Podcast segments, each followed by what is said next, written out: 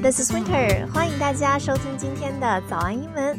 Hello, everyone. Welcome to today's Morning English. This is Hugo. Today we are talking about illness with idioms. Yeah, idioms are just little phrases that are common in spoken English. Everyone uses them, right, Hugo? Yep. Idioms really help you to speak to the heart of someone. Like if a non native speaker uses them, it almost always grabs the native speaker's attention. So listen up today and take notes of these illness idioms to talk about when you or your friends are sick.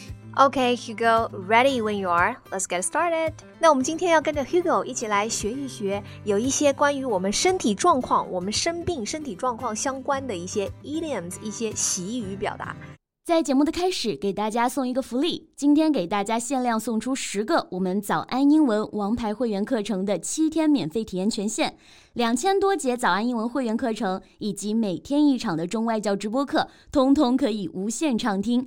体验链接放在我们本期节目的 show notes 里面了，请大家自行领取，先到先得。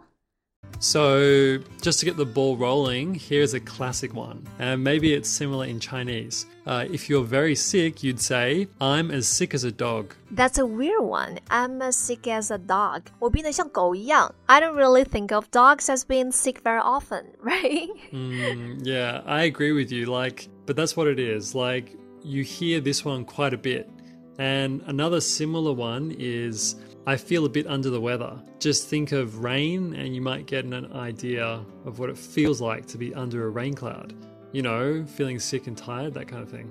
Okay, so sick as a dog and feel under the weather. Feel under the weather 就是我们说的，哎，有点不舒服，对吧？今天状况有点不太对，不太对劲，有点不舒服。 Yeah, that's it. And another one, which is not really about being ill or being sick, but kind of about being in a bad mood, I guess, is you could say, I woke up on the wrong side of the bed this morning. And what that means is like, I have been in a bad mood since the second I woke up this, morning. You might say this to someone if they notice that you're being a bit grumpy when you speak to them. Ah, I know that feeling. It seems to happen on days when I have a meeting or some stressful events on. I woke up on the wrong side of the bed. 就是有起床气，一起床就觉得啊，整个人都不好，心情不好。 Okay, yeah. So, um, okay, let's get back to like illness, more illness than just grumpy. So, here's a good one. Yeah, you could say, uh, I have a splitting headache. It means my headache is so painful, it feels like my head is splitting open and breaking into two pieces. Wow, that one sounds quite painful. Yeah. Fortunately, I've never really had any splitting headaches in my life, but I know some people get them all the time. Okay, splitting headaches 就是我们说的偏头痛。刚刚 Hugo 有解释啊，split 这个词它是分开的意思嘛。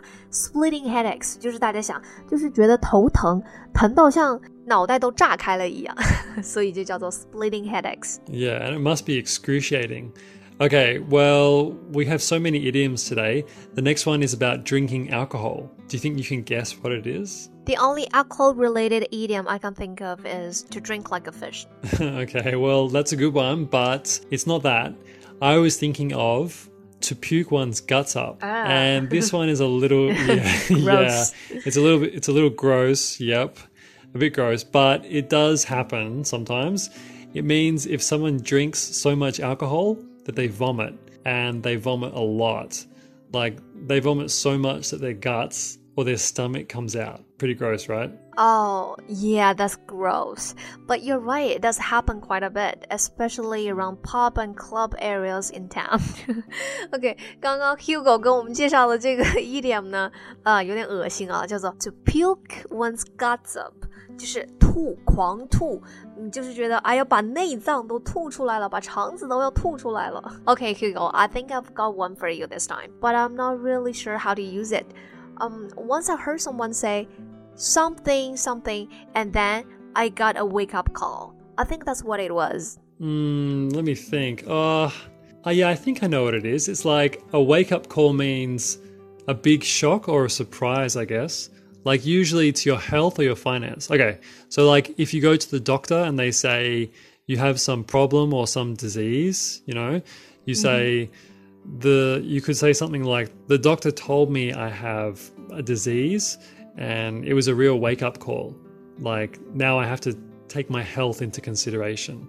Something like that. So, have you had any big wake up calls recently, Hugo? 嗯就是没有什么突发的嗯重大消息吧。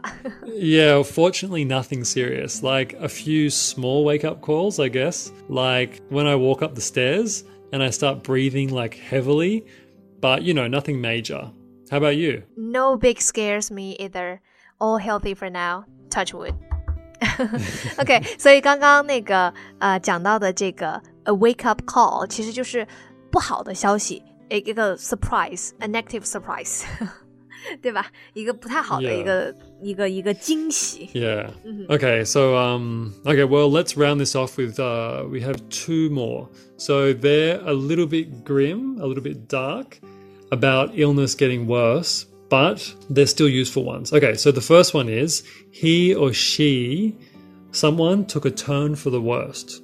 Okay, took a turn for the worst. This one means someone's medical condition suddenly got worse. Okay, so it took a turn for the worst. And the second one is to kick the bucket. Like you could say, well, Mr. Johnson was 95 when he finally kicked the bucket. So, can you guess what kicking the bucket means? Well, I'd have to guess it means to die, but I can't figure out why they say kick a bucket. Uh, yeah, to kick the bucket means to die. But I'm kind of with you, Windsor. I also have no clue why they mention a bucket. doesn't really make any sense to me. But again, it is what it is. So if you learn these idioms, you'll find it much easier to say a lot in just a few words. So Hugo, have you learned any Chinese idioms about illness? Uh, we call them 成语，对吧？Chinese idioms 就是成语了。 okay, uh, well, I tried and I failed. Uh, Chinese idioms are quite complex, and well, they're so hard to put into practice for foreigners. I really would have a splitting headache just trying to keep track of them all.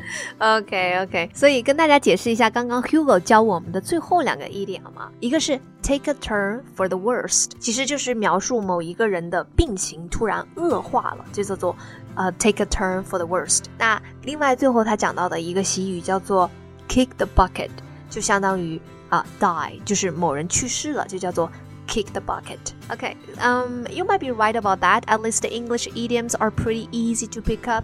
Well, everyone, that's illness Idioms. Hope you picked up a few handy new phrases in this episode. Yep, everyone, stay healthy and study hard. Bye for now. Bye, Hugo. Bye, everyone.